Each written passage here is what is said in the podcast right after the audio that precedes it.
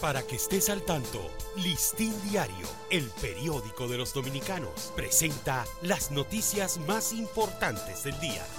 Buen día, comienza el fin de semana. Hoy es viernes 28 de abril de 2023.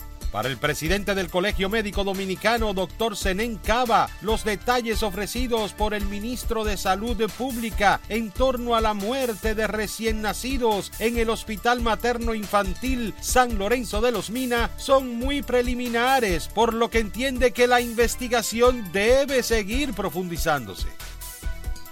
El primero de mayo próximo iniciará formalmente el proyecto de contratación directa del trabajo doméstico en República Dominicana, reveló el ministro de Trabajo Luis Miguel de Camps.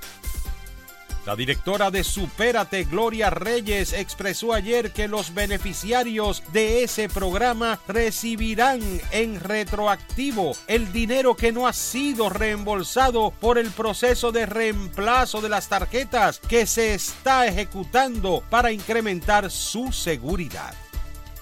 El Aeropuerto Internacional de Punta Cana anunció ayer que dentro de pocos meses será inaugurada la extensión de la Terminal B y la instalación de nuevos equipos tecnológicos para eficientizar la seguridad y la experiencia del pasajero. En los primeros 45 días de este año, el Sistema Nacional de Vigilancia Epidemiológica registra 53 casos de malaria, enfermedad que el país busca eliminar para dentro de dos años, es decir, el 2025 los ácaros del polvo, los hongos de la humedad producidos por filtraciones, el pelo de mascotas en casa, el polen de árboles, malezas y gramas figuran entre los principales detonantes de las enfermedades respiratorias y alérgicas, las cuales van en aumento. La Junta Central Electoral informó a los ciudadanos que las declaraciones de defunciones se pueden realizar en cualquier oficialía del Estado civil.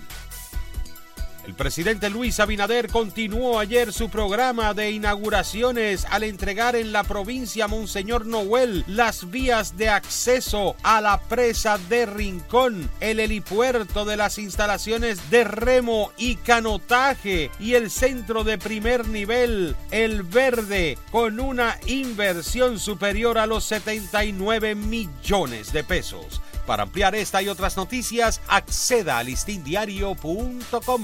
Para Listín Diario, soy Dani León. Para que estés al tanto, Listín Diario, el periódico de los dominicanos, presentó las noticias más importantes del día.